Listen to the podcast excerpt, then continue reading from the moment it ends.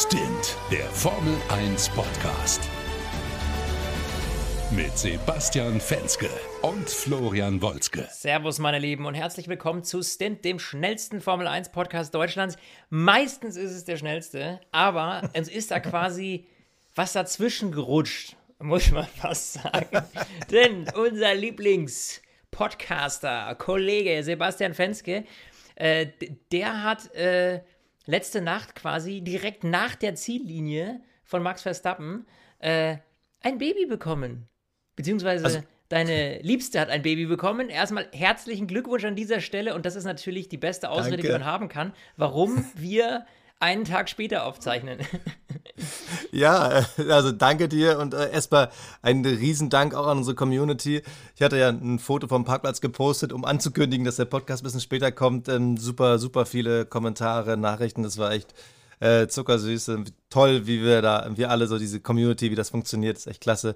Ähm, ja, im Endeffekt, nur um es kurz zusammenzufassen, was bei mir passiert ist. So gegen 20 Uhr hatten wir das Gefühl, hm, das mit den Wehen, das ist jetzt so ein Ding, vielleicht sollten wir mal ins Krankenhaus fahren. Und äh, ja, sind wir dann. Und ohne Witz, pünktlich, fünf Minuten vor dem Start, also 21.25 Uhr, kommt dann die Hebamme an und sagt, ja, wir würden Ihre Frau dann jetzt mal ans CTG legen, da dürfen Sie aber nicht mit. Und mein Gedanke war, Geil, ich kann also jetzt den Start gucken. Oh, ich, hoffe, ich hoffe, sie hört jetzt nicht diesen Podcast. Nein, also ich, ich durfte nicht rein, das sind Corona-Bedingungen, ich durfte nicht rein, dann mhm. machen die halt, die machen halt so 20 Minuten, machen die so Venen schreiben. Und äh, ich durfte halt nicht rein und da dachte ich so, okay, da kann ich ja mal kurz hier den Livestream angucken. Haben wir zum Glück Sky Ticket, kann man ja auf dem Handy mal fix starten. Und äh, auch am äh, Ende, also so nach eineinhalb Stunden, musste ich dann ebenfalls nochmal zum Wehen schreiben. Da hatte ich dann auch nochmal ein bisschen Luft, konnte dann so alles rund um Safety Car und danach gucken. Ähm, hab jetzt nochmal viel gelesen, mir nochmal die Highlights reingezogen, auch nochmal Real Life. Also ich habe schon relativ viel mitbekommen, aber ich muss zugeben, nicht alles, weil alles, was so äh, Live-Kommentar war und so, da bist du besser im Bilde. Aber ja. es gibt trotzdem viel zu reden. Also, Absolut. Das erste Rennen in Miami ich würde sagen, wir reden erstmal übers Rennen und dann über Miami, also über die Strecke, oder? Hätte ich ja, gesagt. Gerne. Weil da gibt es auch noch einiges zu besprechen, würde ich sagen. Ja, ähm, lass, uns, lass uns chronologisch mal reinstarten mit dem Start. Also, ich meine, das war natürlich. Ähm, A, eine Bombenaktion von äh, Max Verstappen in der ersten Kurve hier von 3 äh, auf Platz 2 hat sich da ähm, den Red Bull, äh, den, den Red Bull sag ich schon, äh, hat sich da den äh, Sainz, den Ferrari geschnappt. Das war schon eine geile Aktion in der Kurve nebeneinander. Das war so eine richtige Max Verstappen-Aktion, fand ich. Ja. Oder? Am Start, das war schon wieder typisch Max, ja. So, so nach mir die Sinnflut und Hauptsache rein da. Also no risk, no fun, hat er richtig gut gemacht. Ähm, nur Pech, muss man sagen, hatten, äh, ja, hatten mal wieder die Grünen, die Aston Martins rund um Sebastian Vettel. Die mussten aus der Boxengasse starten, weil es Benzin zu kalt war. Das ist natürlich saudämlich. Also, Sachen, die es echt nur in der Formel 1 gibt. Also, äh, ich hatte es dann auch irgendwie dann mitbekommen, so, das Benzin ist zu kalt. Und ich mir so, ja, aber wieso? Und die Erklärung ist ja irgendwie, dass äh, das wohl in den Teams oft so gemacht wird, dass sie halt ihr Benzin runterkühlen, weil es dann von der Energieeffizienz dann besser ist. Ja, aber in dem ja, Fall. Genau. Das ist in dem Fall war es ein Ticken zu kalt. Richtig. Oh, und haben sie dann, also das habe ich aber nicht verstanden, haben sie dann provisorisch äh, oder beziehungsweise äh, vorsorglich, haben sie dann gesagt, okay, dann starten wir auf der Box, damit es dann warm genug ist? Oder war das nee, dann quasi das war eine, Ansage. eine Strafe? Mussten, genau, ah. sie mussten aus der Box starten, soweit ich das verstanden habe. Sie mussten aus der Box starten, weil eben das Benzin zu kalt war und das nicht erlaubt ist. Und das ist natürlich ja, also da wird sich der Ingenieur ärgern, äh, der da irgendwie eben dieses Benzin zu kühl gemacht hat. Ja, also da geht es dann im Verhältnis zur Außentemperatur wird es immer gemessen. Und das muss wohl nicht gestimmt haben. Ja, es ist halt wieder so ein dämlicher Fehler, weißt du? Ich meine, ja. ja. aber, das, aber das sehen wir bei Aston Martin immer schon. Also, das ist auch eine Sache, da haben wir hier auch schon drüber gesprochen, was so ärgerlich ist. Sachen, wo man in Sachen Strategie wirklich mit dem Kopf schütteln muss. Wenn man auf Platz 11 ist, darf man was riskieren, weil man hat ja äh, nichts zu gewinnen auf Platz 11 und dann ja. werden oft falsche Entscheidungen getroffen. Und äh, sie sind halt hier Aber schon du musst wieder mal überlegen, so weißt du, ich meine, Lance Stroll wäre von Platz 10 gestartet, äh, Sebastian Vettel von Platz 13. Ja. Das waren ja beides für Aston Martin-Verhältnisse echt gute Positionierungen, muss man Auf fast jeden sagen. Fall. Ja? Ich meine, also absolut, ich meine, Danny Ricciardo mit einem McLaren war dahinter, Ähm, wir hatten einen Alfa Romeo dahinter, ähm, Esteban Ocon, gut, das ist jetzt mal außen vor gelassen, aber ähm, ne, wir hatten viele Autos dahinter und dann durch so einen Fauxpas sich das quasi zu verbauen beim Start schon, ähm, ist echt, äh, ja, ist halt mies und äh, schade für die beiden, muss man auf jeden Fall sagen. Aber es ist doch irgendwie krass, dass dieser alte äh, Force India-Gedanke, der so lange, lange zurückliegt, wo man, wo man wirklich ein Team hatte, das hatte, war auf Perfektion getrimmt, die aus wenig viel gemacht haben. Und dann über äh, Racing Point zu Aston Martin wurden diese Fähigkeiten, die man damals hatte, die sind halt komplett weg. Und dann kommen wieder diese kleinen Schlampigkeiten. Und ich glaube, Aston Martin würde insgesamt halt besser dastehen, wenn sie halt diese Schlampigkeiten wegräumen. Denn eigentlich, muss man sagen, war es ja wirklich ein, ein Top-Wochenende. Also ja. äh, wir können es ja vielleicht schon mal äh, vorwegnehmen. Äh, wir reden natürlich gleich nochmal über den Crash von Sebastian und äh, Mick. Mick. Aber, aber grundsätzlich, wenn du jetzt das Ergebnis anguckst, muss man sagen so, ey, Lance Stroll nimmt immerhin einen Punkt mit. Vettel ist ausgeschieden, da war er P7 oder 8, ich bin mir jetzt gar nicht so sicher. Da waren, die waren, glaube ich, an Alonso vorbei und er hatte dann ja Mick mhm. schon kassiert. Dann muss er ja P8 gewesen sein, glaube ich, ne? Ähm, ja, auf, genau, auf, weiß ich es jetzt auch nicht mehr, aber ja. Auf jeden Fall in einer Situation, wo du solide Punkte holen kannst. Und das ist ja eine Sache, die uns ja total freut. Wir dachten ja in Imola, okay, Vettel hat jetzt, ich sag mal, einfach seine fahrerischen Fähigkeiten im Regen und auf nasser Strecke einfach genutzt und mehr aus dem Auto rausgeholt, als drin ist. Und jetzt haben sie ja diese Woche gezeigt, nee, also die scheinen mit dem Auto die ersten Schritte gegangen zu sein. Also gefühlt wirken sie jetzt schon auf einem Niveau mit Alpine, mhm. äh, deutlich vor Williams, ganz klar, vielleicht sogar auf einem Niveau wie die Haas und auf einmal sind sie wieder im Game. Also McLaren kann man ja momentan überhaupt nicht bewerten, ob die jetzt ein gutes Auto oder ein schlechtes Auto haben. Ja, es ist ja jedes Mal anders. Es ist ja total absurd bei denen. Also muss man ehrlicherweise aber, sagen. Ja, aber, aber das ist auf jeden Fall das Wochenende. Auch wenn das Ergebnis natürlich für Vettel jetzt äh, unerfreulich war, muss ich sagen, habe ich mich insgesamt sehr für Vettel gefreut, weil es zeigt zwei Sachen. Also erstens wirklich Aston Martin macht den Schritt, aber auch, dass Sebastian gut im Game ist. Ja, Absolut. Und das haben wir ja jetzt die letzten Rennen eben schon gesehen, so ein bisschen. Er war in Imola ja auch echt äh, gut unterwegs. Also so ein bisschen diese, wie soll ich sagen, die Stabilität, die hat er so ein bisschen zurück. Und, und vergiss nicht, der musste ja am Anfang äh, Rennen aussetzen, ja, wo Nico Hülkenberg ihn noch ersetzt hat, ne? Richtig. Also hat nee, er richtig absolut. gut aufgefangen. Richtig gut. Der wirkt auch irgendwie ganz, ganz, äh, ja, in Anführungsstrichen zufrieden, würde ich fast sagen. Also so, so gesetzt, weißt du, wie ich meine? So, so so nicht mehr ja. dieses äh, krass angepisste, ähm, was er ja auch zu Ferrari-Zeiten viel hatte und weil es da nicht gelaufen ist und sowas. Also an sich, ähm, ja, könnten wir hoffen, dass da noch mehr kommt in dieser Saison. Aber er hat halt wahnsinnig viel Pech. Ich glaube, jetzt, wenn wir schon bei, bei, bei ihm sind, dann können wir auch noch gleich unseren anderen deutschen Fahrer Mick Schumacher ja, mit ins Boot holen. Würde ich sagen, sprechen wir gleich über die Situation. Also äh, Richtung Ende dann hatten wir die Situation, dass äh, ja, Vettel war vor Mick und Mick sticht in der Kurve innen rein. Und ja, Vettel macht die Tür zu und dann hebelt es ihn halt raus. Und so waren dann eben sowohl Vettel als auch Mick draußen. Ähm, haben sich da abgeschossen kurz vor Ende. Ähm, extrem bittere Situation. Mick hat dann über den Funk noch gesagt, es war ganz clearly seine Corner, äh, also das war ganz klar sein, seine Kurve, so, bevor wir hier alles noch mixen hier mit Denglisch. Ähm, war ganz klar seine Kurve, hat er noch behauptet. Wobei ich sagen muss, ganz ehrlich, ähm, nein, das war nicht nee. deine Kurve. Also du bist da innen reingeschossen. Nee. Und ähm, warst nicht ansatzweise vor äh, Sebastian, äh, also nicht mal im Ansatz. Äh, das war ein ganz klarer Fehler von, von, von Mick Schumacher. Ähm, ja, weiß ich nicht. Also, also, also die Rennkommissare haben ja gesagt, es war ein Rennunfall.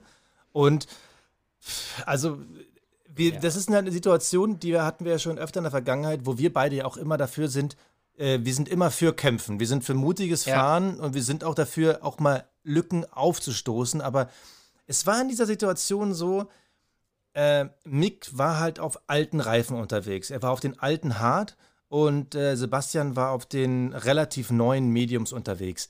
Und vers zu versuchen, mit diesem krassen Unterschied an Reifenqualität da in solche Kurven reinzustechen, ähm, das ist einfach nicht clever gewesen. Weil es ist halt klar, seine Reifen waren irgendwie, ich glaube, über 30 Runden alt äh, und eben hart, wo du halt genau weißt, da ist halt Bremsen auch nicht mehr so bei 100 Prozent. Und wenn du dann versuchst, in so eine Mini-Lücke reinzustechen, dann geht das halt auch gerne mal schief, weil du halt dann den Bremspunkt nicht triffst, beziehungsweise weil der Bremsweg dann länger ist. Und genau das ist jetzt passiert. Ja, ich glaube, mit frischen Reifen hätte er die Situation gewinnen können, dann hätte er auch an ihm vorbeiziehen können, aber so nee. war das schon sehr riskant das und ist, äh, verzockt. Also wir kommen jetzt, glaube ich, in eine Situation bei Mick, er hat jetzt ein Auto, das konkurrenzfähiger ist, deutlich konkurrenzfähiger als äh, noch letztes Jahr. Ja, ich meine, da wusste er, ich fahre gegen meinen Teamkollegen und das war's. Jetzt sind wir in einer Situation, wo der Haas plötzlich ganz gut performt. Ähm, quasi ähm, im, sage ich mal, Ende zweites Drittel äh, des Feldes irgendwie angreifen kann. Also man kann auch um Punkte fahren mit dem Auto. Das haben wir gesehen. So, und ähm, das bringt ihn natürlich auch in Situationen, die er bislang in der Formel 1 so nicht hatte. Ja, weil wenn du nur gegen deinen Teamkollegen fährst, dann, dann kämpfst du nicht gegen, weiß ich nicht, einen Aston Martin. So, ja. Äh, das war für Haas nicht möglich. So, jetzt hast du dieses Jahr die Situation, dass er plötzlich einige Autos hat, mit denen er kämpfen kann. Und ich glaube, da muss er sich jetzt eben noch so ein bisschen reinfinden, um abzuschätzen, was kann ich gehen und was kann ich nicht gehen. Das war, glaube ich, so ein Moment, wo er, das hat man ja auch in diesem Funkspruch gesehen, wo er klar davon überzeugt war, dass das funktioniert, aber eigentlich für alle anderen von außen sichtbar war so, das geht auf keinen Fall. So, das, das war nicht mal eine Situation, wo er sich drüber streiten lassen kann, naja, vielleicht hätte er das ja noch hinkriegen können und dumm gelaufen. In meinen Augen war das absolute Überschätzung des, des, des, der Situation. Ja.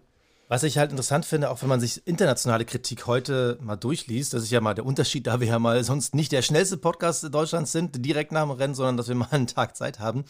Ähm, er bekommt eigentlich überall vernichtende Kritik und ich würde auch sagen, weil er hat ja auch beim letzten Rennen schon bei uns äh, ordentlich sein Fett wegbekommen. Normalerweise müsste man ihn auch hart kritisieren dafür, dass es halt nicht clever war. Auf der anderen Seite, who cares? Ob, ob er jetzt fünf Punkte mehr oder weniger hat, macht am Ende des Jahres keinen Unterschied, weil er noch im Lernen ist. Und ich muss auch sagen, ich glaube, wenn wir gestern oder heute Nacht den Podcast aufgezeichnet hätten, wäre ich, glaube ich, auch richtig sauer gewesen als Fan, weil ich denke, so, oh, du hast Punkte weggeworfen. Mhm. Aber ich denke jetzt irgendwie einen Tag später mit einmal drüber schlafen, beziehungsweise mein Schlaf waren heute so mehrmals so eine Stunde. Ähm, eigentlich war es richtig, dass er noch in der Phase ist, zu probieren und zu versuchen, um ein Gefühl für die Situation zu bekommen.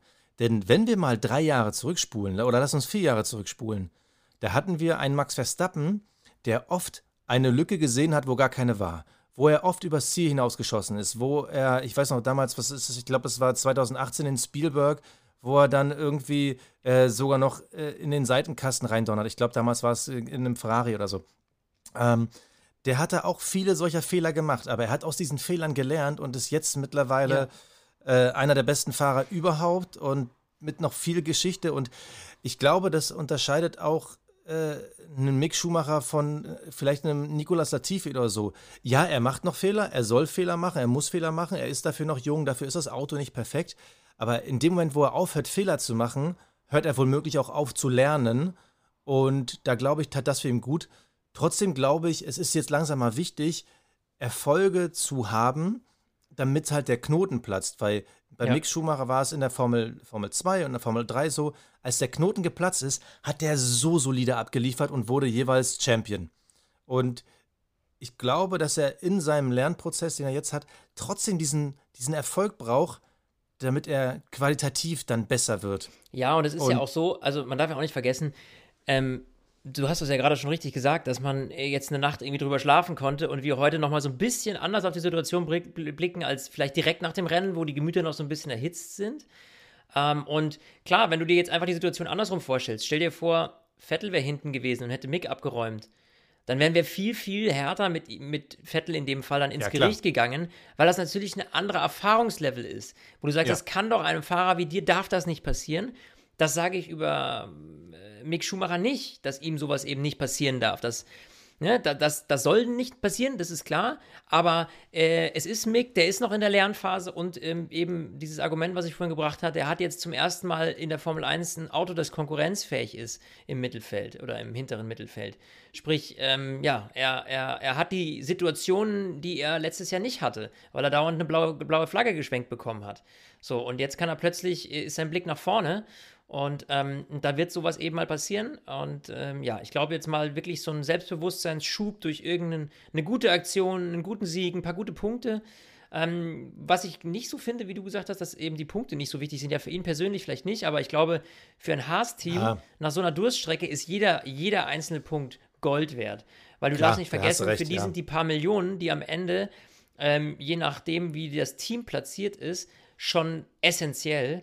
Und äh, ich glaube, gerade deshalb kann man sich bei Haas eigentlich nicht leisten, dass man irgendwie fünf, sechs Punkte einfach wegwirft. Also dementsprechend, ähm, ja, wird er sich da natürlich auch drüber ärgern, weil er weiß, wie ernst die Situation bei Haas ist. Ja, klar, ähm, auf jeden Fall. Ich meine, der Name Michael Schumacher zieht wahrscheinlich auch ein paar Euros mit an, aber klar, du hast recht, äh, die Punkte sind natürlich für Günther Steiner. Ich glaube, der hätte die gerne mitgenommen. Ja, sicher. Und vielleicht um was, um noch einen positiven Relief jetzt zu haben, wenn wir jetzt das ganze Wochenende bis zu dieser Szene betrachten, ja, ich weiß, abgerechnet wird immer am Schluss im Motorsport, aber wenn wir das Wochenende bis zu dieser Szene betrachten, er hat Kevin Magnussen im Qualifying geschlagen. Und es war nicht nur so, dass er eine Glücksrunde hatte, sondern er wirkte das ganze Wochenende sehr selbstbewusst und es war zwischen den beiden super eng. Ähm, er hat ihn da geschlagen und diesmal wirklich auch äh, eindeutig auf der Strecke. Ähm, Im Rennen sah er viel besser aus. Da ist Kevin Magnussen ist da eine Zeit lang, ich weiß gar nicht mehr, wem hing er, hin, hing er hinterher, äh, war das ein, ein Alpine oder nee, es war ein Williams, wo er sich einfach die Reifen kaputt gefahren hat, wo Mick cleverer war, sich zurückgehalten hat und dann im richtigen Moment dann vorbeigekommen ist. Also Mick ist ein sehr gutes Rennen bis dahin gefahren, ein ganz sehr gutes Wochenende gefahren. Und darauf baue ich auf und ich glaube, die großen Dinger, die kommen jetzt noch. Ja. Aber jetzt lass uns mal von den großen Dingern, lass uns mal, komm, also da bin ich jetzt mal gespannt, weil da brauche ich wirklich so ein bisschen den Input, den du dazu noch bekommen hast, den ich halt nicht sehen oder hören konnte. Was sagen wir denn jetzt eigentlich über die Mercedes nach diesem Wochenende? Also am Freitag war ja so, mhm. oh mein Gott, Mercedes ist vorne, äh, haben die, die die Lösung ja. gefunden. Also, so, ich glaube, das muss man war, war so ein bisschen. Jetzt, war das ein Schritt oder war es kein Schritt? Ich kann es ich, ich nicht beurteilen. Nee, ich denke schon, dass es ein Schritt war, auf jeden Fall. Also, ähm, die waren ja auch relativ zufrieden, so dass diese, diese, die, dass die technischen Änderungen wohl was bewirken. Jetzt muss man dazu sagen, dass Miami natürlich jetzt auch, äh, auch so ein bisschen schwierig ist zu beurteilen, weil der Asphalt war, also wir reden da später noch drüber, ja, also die Strecke an sich, Miami war jetzt nicht so die Wunschstrecke der, äh, der Fahrer, muss man sagen. Die Bedingungen waren nicht einfach. Deswegen glaube ich, ist es auch schwer, jetzt eine, ja, endgültig zu sagen, was Sache ist. Ich glaube, in Barcelona können wir da schon eher drüber sprechen dann äh, beim nächsten Rennen. Ähm, aber prinzipiell glaube ich schon, dass die Autos stabiler geworden sind. Ähm, also die Leistung stabiler geworden ist ähm, bei Lewis und bei, bei George. Äh, grundsätzlich, ja, also das, was ich zumindest auch gehört habe, was ich gelesen habe an Interviews, ist, wir haben einen Schritt gemacht. Ähm, es ist gut in die Richtung, wie es jetzt läuft, aber ähm, um wirklich vorne Hardcore mit den Jungs äh, auf dem großen Spielplatz spielen zu können, da braucht man noch ein bisschen. Das war so der Grundtenor äh, dieser Interviews. Und äh, ja, dementsprechend, mei, ich meine, am Ende des Tages äh, Platz 5 und 6, das ist halt das, ähm, wo sie jetzt zumindest sein müssen. Ja, also hinter Red Bull und äh, Ferrari letztlich, äh, du darfst nicht vergessen, wenn wir uns angucken, was da in Imola los war bei Lewis und so, ich meine, ja, also es ist zumindest mal die richtige Tendenz, das kann man denen jetzt nicht abschreiten, würde ich sagen. Ja, aber auch dieses Mal war es ja so, äh, George hing ja auch lange ja, fest, also gut. das Hinterherfahren. George hatte also, wahnsinnig Glück, ne? Da können wir jetzt auch gleich drüber sprechen. George hatte wahnsinnig Glück. Hey, der, der, Nostradamus der Formel 1. Ja, äh, Wahnsinn, oder? Ja, George, hey, willst du neue Reifen haben? Nee, nee, wir warten auf den Safety Car. Genau. 40 Runden, 40 Runden fährt er auf diesen gammeligen Schlappen, ja? Und da muss man sagen, auch nicht mit einem großen Leistungseinbruch. Also, das hat er gut gemanagt. Das darf ja. man, also Respekt, das darf man auch nicht vergessen. 40 Runden mit den Reifen zu, dahin zu legen und nicht irgendwie extreme Einbußen bei den Rundenzeiten zu haben, das ist schon mal ein verdammt gutes Management, das George Russell da an den Tag gelegt hat. Ähm, ja, und dann hat er natürlich davon profitiert. Bumm, es kommt das Safety Car, er kommt rein, Luis bleibt draußen. Ja, bitter für Luis. Ich fand auch diesen Funkspruch ganz geil, irgendwie dann noch von Luis, so soll ich reinkommen, äh, irgendwie so oder was. Und dann haben die es irgendwie nicht so richtig gesagt. Naja, und dann hat er gesagt, ja, George ist drin, ja toll, dann wird er mich ja überholen. Ja, so, so, ja das äh, wird passieren, richtig. Und, und also da muss man sagen, hat Louis halt Pech gehabt. Sonst wäre er vor George geblieben.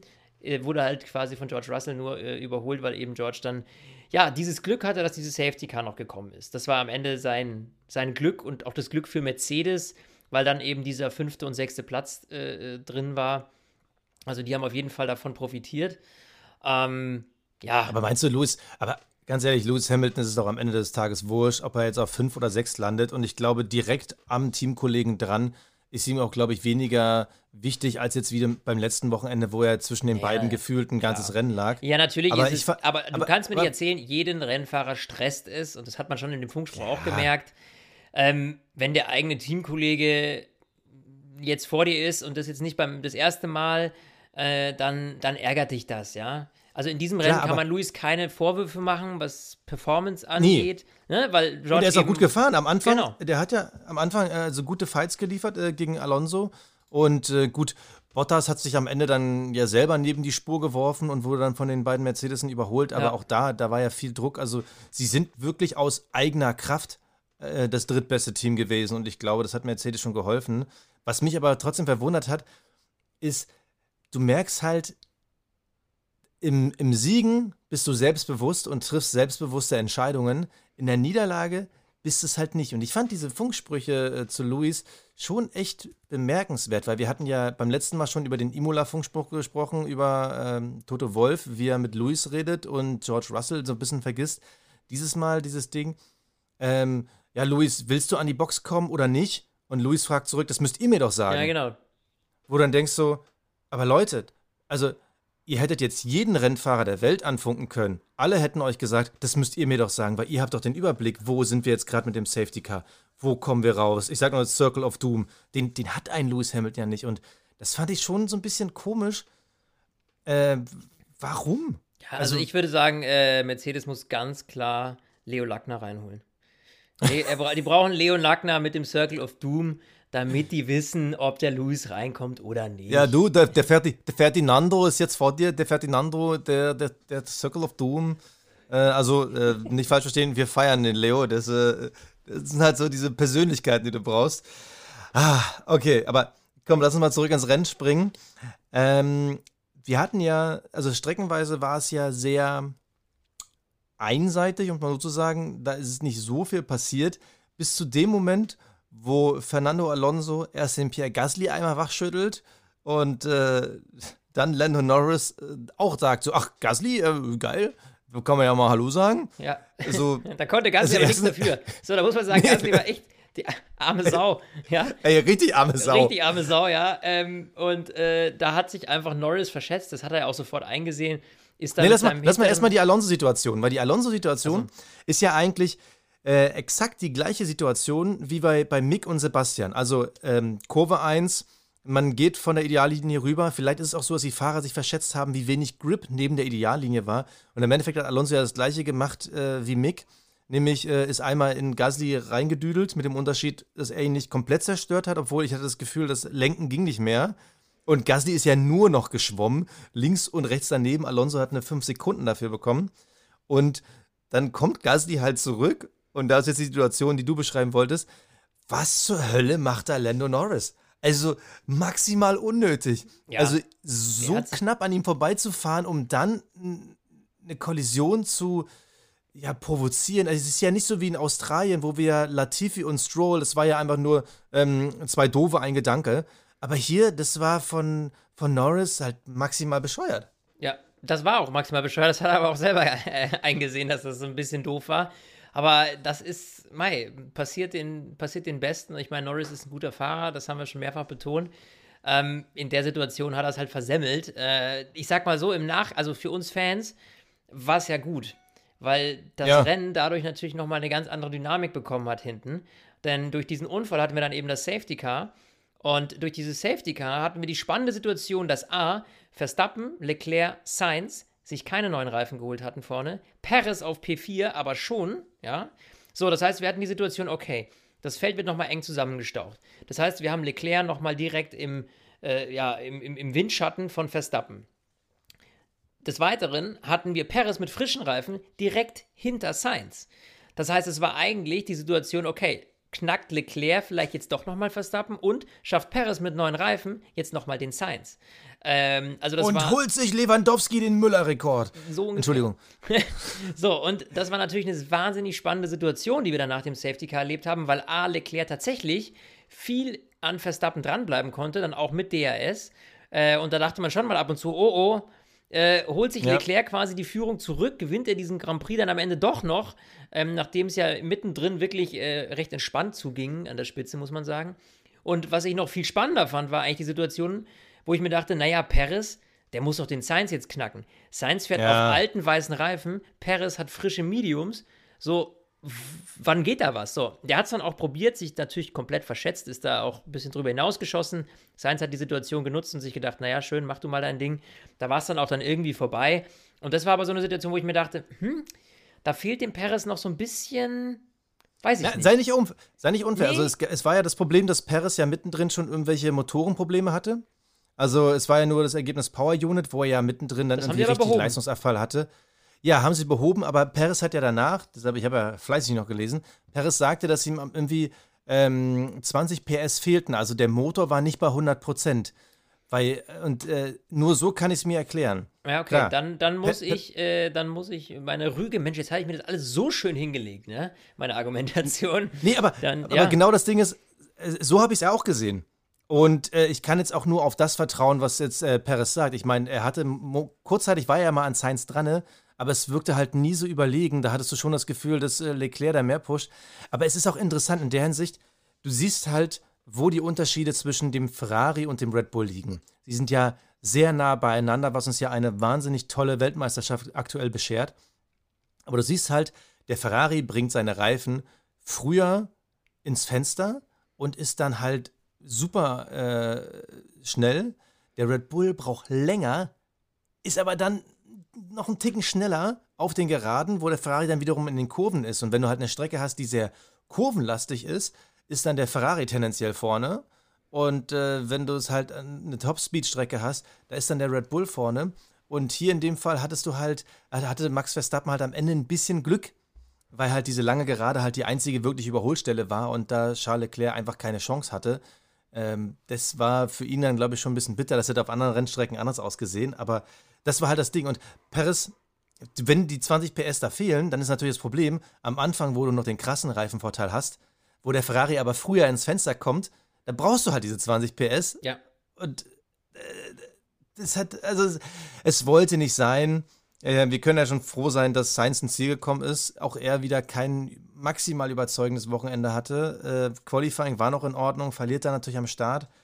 Äh, hat aber im Training wieder sein Auto weggeworfen, wo du immer noch denkst, so, so richtig läuft es bei ihm nicht.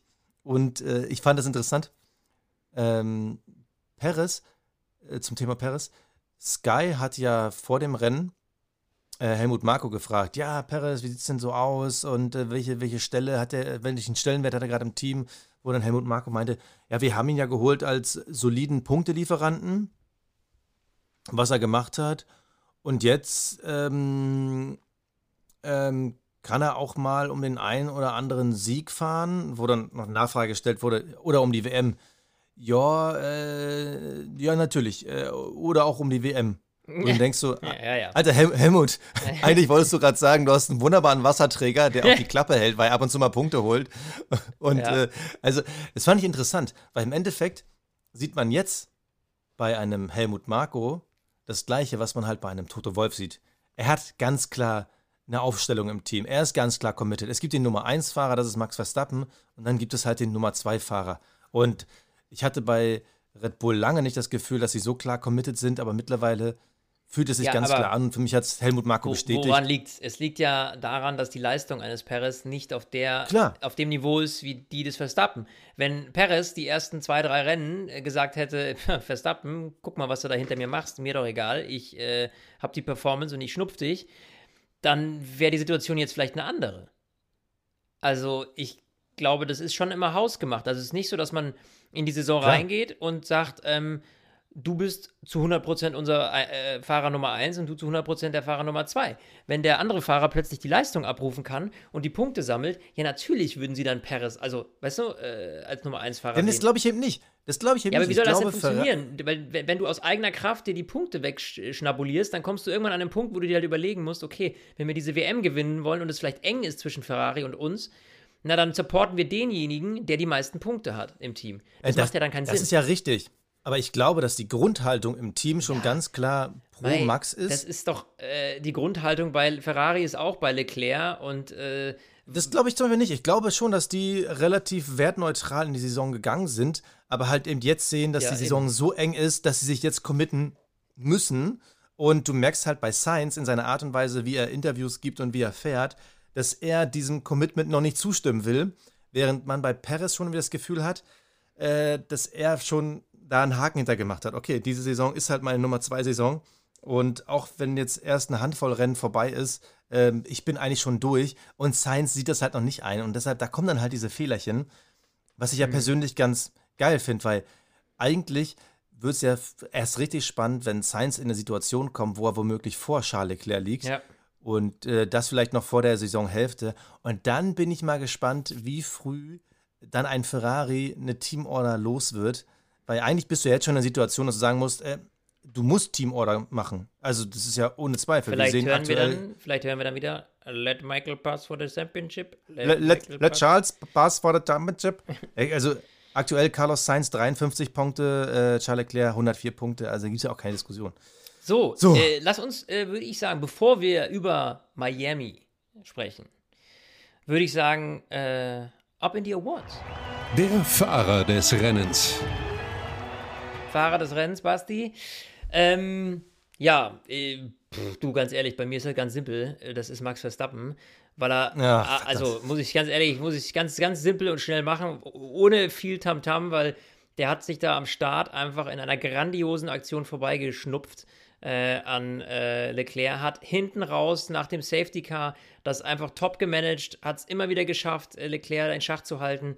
Also, das heißt, Angriff gut, Verteidigung gut. Pff, der Junge ist halt einfach gut. Ja, also wenn er ins Ziel kommt, fährt er auf 1. Ähm, ich, ich muss zugeben, ich wollte es auch Max Verstappen geben. Ähm, ich finde es jetzt doof, dass du den weggeschnappt hast. Deshalb, ich will dich gar nicht covern, sondern ich committe mich da ein bisschen anders. Ähm, es gab natürlich ein paar Fahrer, die am Ende ein tolles Ergebnis zeigen. Alexander Albon fährt wieder in die Punkte mit dem Williams. Unfassbar. George Russell, Riesenaufholjagd. Äh, Valtteri Bottas, der einfach in dem Alpha performt, super. Aber ich gebe, glaube ich, das erste Mal den Award Fahrer des Rennens an einen Fahrer, der nicht ins Ziel gekommen ist. Und das ist für mich Sebastian Vettel, weil er aus meiner Sicht so unfassbar mehr aus dem Auto rausgeholt hat, was da gar nicht drinstecken kann. Er hat mhm. keinen Teamkollegen, der groß in der Entwicklung helfen kann. Er hatte am Anfang des Jahres äh, den Rückstand. Er hat in Imola gezeigt, er ist wieder da und er kann mit diesem Auto umgehen. Und er hat es mir dieses Wochenende wieder gezeigt. Die starten aus der Box. Klar haben die einen Safety Car, aber er ist halt solide in den Punkterennen gewesen. Es hätte sogar sein können, dass er mit seinen frischen Reifen vielleicht sogar Platz 7 fährt hinter den Mercedes. Also, es war ein grandioses Rennen von Sebastian Vettel und das muss ich einfach honorieren und er wurde abgeräumt. Deshalb äh, wird es das erste Mal ein Fahrer, der halt nicht ins Ziel gekommen ist bei mir und das ist Sebastian Vettel. Da finde ich eigentlich eine ganz geile Nummer. Der Cockpit Klaus. Puh, ich mach's schnell. Hau ich mach's schnell. Ähm, ja, Mick Schumacher. Wir haben es jetzt schon eingeordnet. Trotzdem war es aus meiner Sicht äh, die unnötigste Aktion. Ja, wir haben über die Vergleiche gesprochen mit Alonso wir hatten auch äh, darüber gesprochen, dass Lando Norris nicht sein bestes Ding gezeigt hat, aber es war irgendwie am Ende des Tages halt so maximal unnötig. Ich ärgere mich. Äh, mein Cockpit Klaus Mick Schumacher. Okay, ja, äh, verstehe ich. Ähm, bei mir ist es ein etwas erfahrener Pilot, der quasi der, der, der, der, der Opa, äh, Fernando Alonso, ja, ähm, weil ich fand, äh, A, wir hatten am Anfang, darüber haben wir vorhin gar nicht gesprochen, hatten wir die Berührung beim Start mit Lewis Hamilton. Das stimmt, so, ja. Die kam noch oben drauf. Auch so eine dumme Sache, braucht man nicht. Dann äh, die Geschichte. Da ist aber nicht viel passiert. Nee, aber Come weißt on, du, dann also die Sache mit Gasly. Also so ein bisschen zu viel ja. Autoscooter. So, weißt du, immer so, so Touchies ja. und so, so Situationen, die ja eigentlich nicht Fernando Alonso. Ja, nee, also erwarte ich von ihm nicht. Und deswegen Cockpit Klaus für mich, äh, ja, Fernando Alonso. Das Kapperl des Rennens. So, Basti, Kapperl. Ähm, dann lege ich diesmal wieder vor. Und für mich das Kappal tatsächlich, muss ich sagen, wer solche hellseherischen Kräfte besitzt, ja, der kriegt von mir das Kappal. Wer 40 Runden auf diesen gammeligen Schlappen fährt und sagt, Leute, ich fahre da noch ein bisschen weiter, weil da kommt noch ein Safety Car und dann schnabuliere ich mich an meinem Teamkollegen vorbei. Äh, also der Glückspilz eigentlich des Rennens ist für mich George Russell und deswegen äh, ziehe ich das Kappal, weil er einfach er hat es einfach durchgezogen und es hat funktioniert und es äh, war natürlich einfach Dusel ohne Ende, er Glück ohne Ende, der Junge gehabt, aber äh, geile Aktion, also why not? Ja, also äh, ich muss zugeben, mir fällt eigentlich kein besserer ein. Ich will aber trotzdem ihn anders vergeben. Ähm, mein Kapperl ziehe ich wirklich vor Alfa Romeo, ähm, die mir einfach grundsätzlich gut gefallen. Jetzt muss man natürlich sagen, ähm, Guan Yu Show, natürlich merkt man da den Rückstand. Aber der Junge, der wird auch besser. Und äh, irgendwie, mir, gef mir, gefällt das einfach so ein bisschen, welche Leistung die haben und was, was Valtteri Bottas da aus diesem Auto rausholt. Ja, also du, du, fragst dich ja echt, wenn du jetzt noch Sebastian Vettel neben dem Bottas hättest, sag mal, würden die eigentlich äh, knapp hinterm Podium fahren, vielleicht sogar bei dem Regenrennen um Siege? Ich finde das unfassbar, was Valtteri Bottas wirklich über mehrere Rennen jetzt schon gezeigt hat. Äh, richtig klasse. Und ich glaube, der wird die Mercedes dieses Jahr noch richtig ärgern. Und weil er einfach auch bei uns im Podcast zu oft zu kurz kommt, ziehe ich meinen Kappal vor Valtteri Bottas. Weil ganz einfach, der Streckenbauer konnte es nicht werden. Und damit sind wir endlich beim, beim, beim, großen Bullshit-Bingo. Der Miami Grand Prix. So, es war natürlich alles dermaßen amerikanisch, äh, wie man sich das eben so vorstellt. Viel Show, viele Promis. Ähm, technisch. Können wir kurz ja? so jeder seine Top 3, was er wirklich am bescheuertsten fand. Also okay. mein Platz 1, mein Platz 1, ja. Äh, die, diese Football-Helme. Also, jetzt hör doch mal auf. Also das wir hatten ja schon mal diese Westernhüt. Beim Basketball trägst du keine Helme, Alter. Ja, ich meine jetzt die Helme äh, auf dem Podium. Ach so, jetzt, okay, ja, ja, ja. Okay, die Pirelli-Helme. Ja, ja, ja, ja. Basketballhelme, egal ja. welche Situation du meinst, ist grundsätzlich falsch. Lando Norris so. einen Basketballhelm auf hatte. ja, okay. Also, diese Pirelli-Helme, ey, hör mir auf, ey. Dann diese, diese Boote, diese Plastikboote auf so einem Fake-Wasser. Leute, was, was ist los mit euch? Was ist los? Und ich fand es ein bisschen, ich fand es ein Nummer zu drüber. Natürlich kommen da Stars, aber es waren halt so viele Stars, dass es halt äh, genervt hat, dass die halt klar war, dass die alle eingekauft waren. Oh, da läuft Tom Brady durch Bild. Ey, da kommt Serena und Venus Williams. Hey, da ist ja Michael Douglas. Hey, da ist Influencer XY. Hey, und da ist noch ein Influencer XY. Und hier ist jetzt ja noch ein Profigolfer. Und ja, man wollte so ein bisschen Monaco sein, aber es war so ein Ticken zu viel, weil auf einmal so viele Amerikaner auf einmal so Formel 1 waren, wo du denkst so, no. Die, weißt du, das Problem ist, ich mich, also ich finde es ja an sich viel Show und sowas. Ich war in Imola. Ja, super. Ne? Und äh, da war nichts mit Show und das war, das war das andere Ende der Fahnenstange. Also, wo ich sage, okay, Leute, ihr müsst echt ein bisschen mehr machen, weil keine Ahnung, ihr zieht den Leuten die Kohle aus der Tasche, aber irgendwie gibt es halt zwei Würstelbuden und äh, du darfst einmal äh, an einem Dummy Reifen wechseln. So, das war das Entertainment-Programm an der Strecke.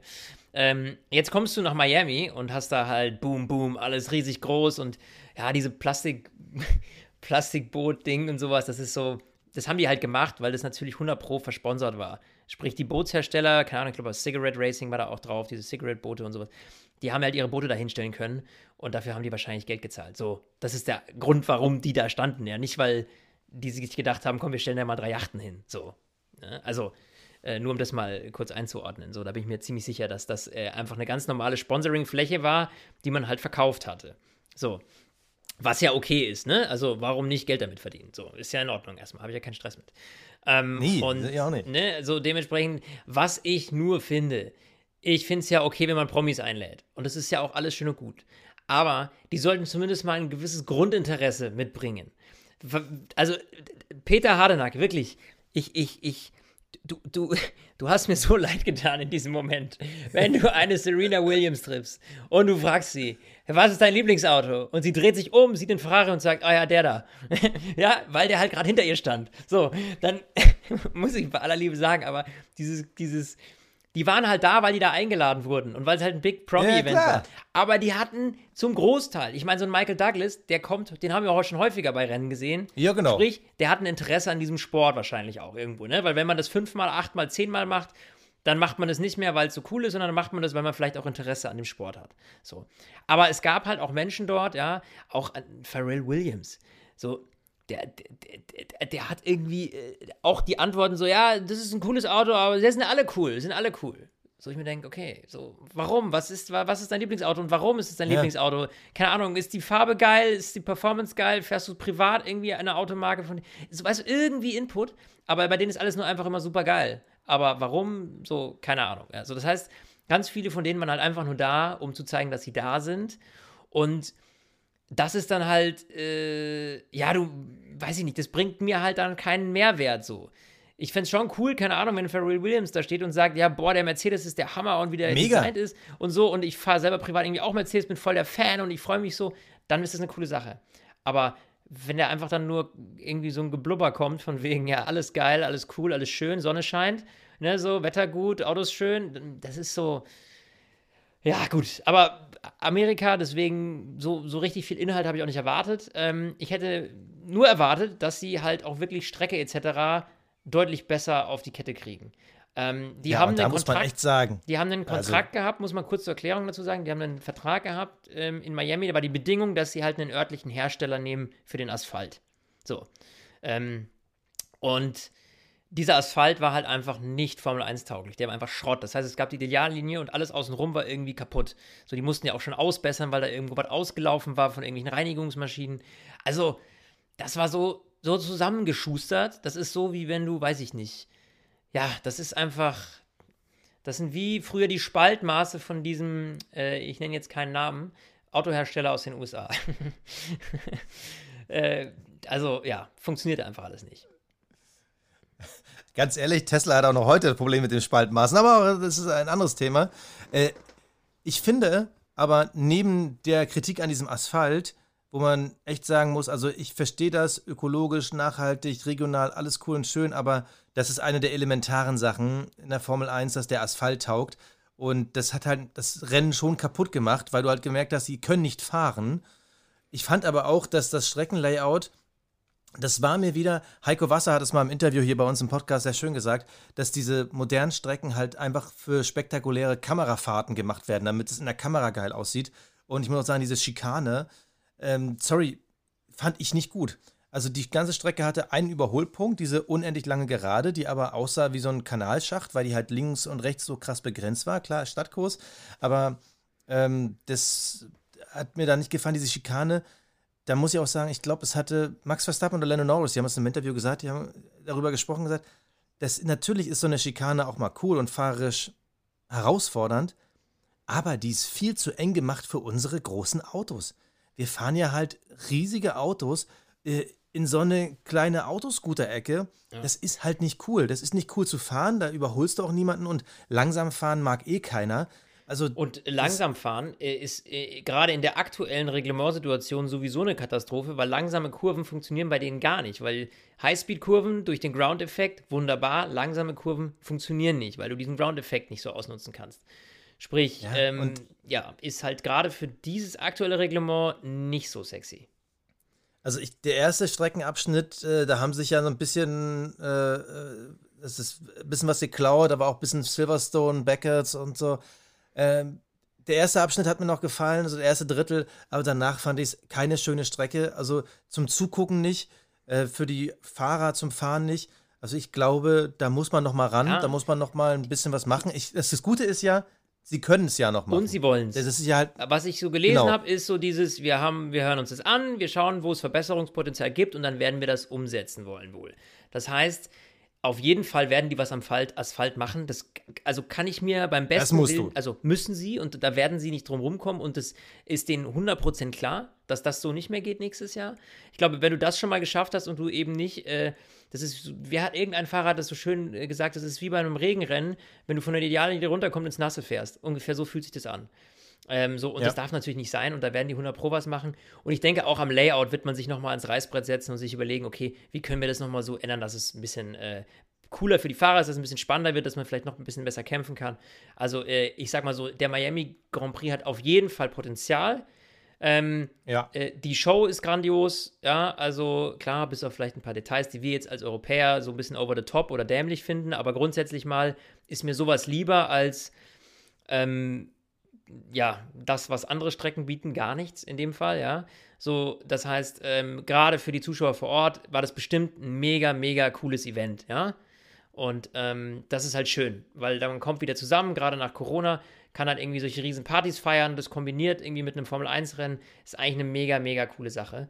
Und deswegen, also ähm, Potenzial hat er meiner Meinung nach, da muss man jetzt halt nochmal ran, aber ähm, an sich finde ich nicht, dass man jetzt das Ding auf den Müll hauen muss, sondern dass man wirklich sagen kann, nee, nee, mit so ein paar Änderungen, ein paar Verbesserungen kann das echt ein cooles, cooles Event sein.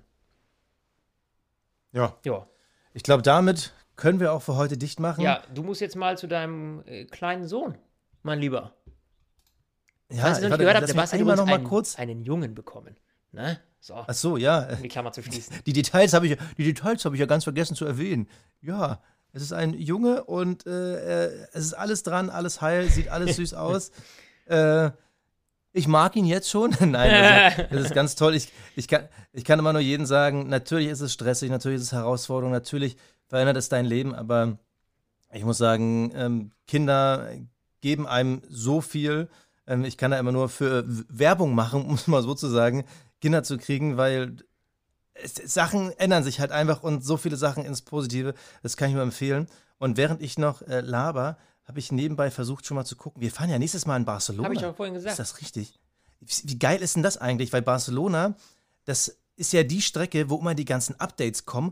Und da kann man sich eigentlich jetzt schon darauf freuen, dass wir vielleicht endlich mal ein paar schöne Schritte sehen. Bei Mercedes vielleicht, vielleicht auch bei Aston Martin oder äh, einer von den beiden da vorne, Red Bull, Ferrari, vielleicht fangen die an wegzudominieren. Also Barcelona, keine so geile Strecke, aber immer schön was äh, für die Entwicklung. Da bin ich gespannt. Flo, ich freue Ja. mich schon sehr Ich drauf. mich riesig. Und das Gute ist, es ist ein Rennen zu einer normalen Uhrzeit.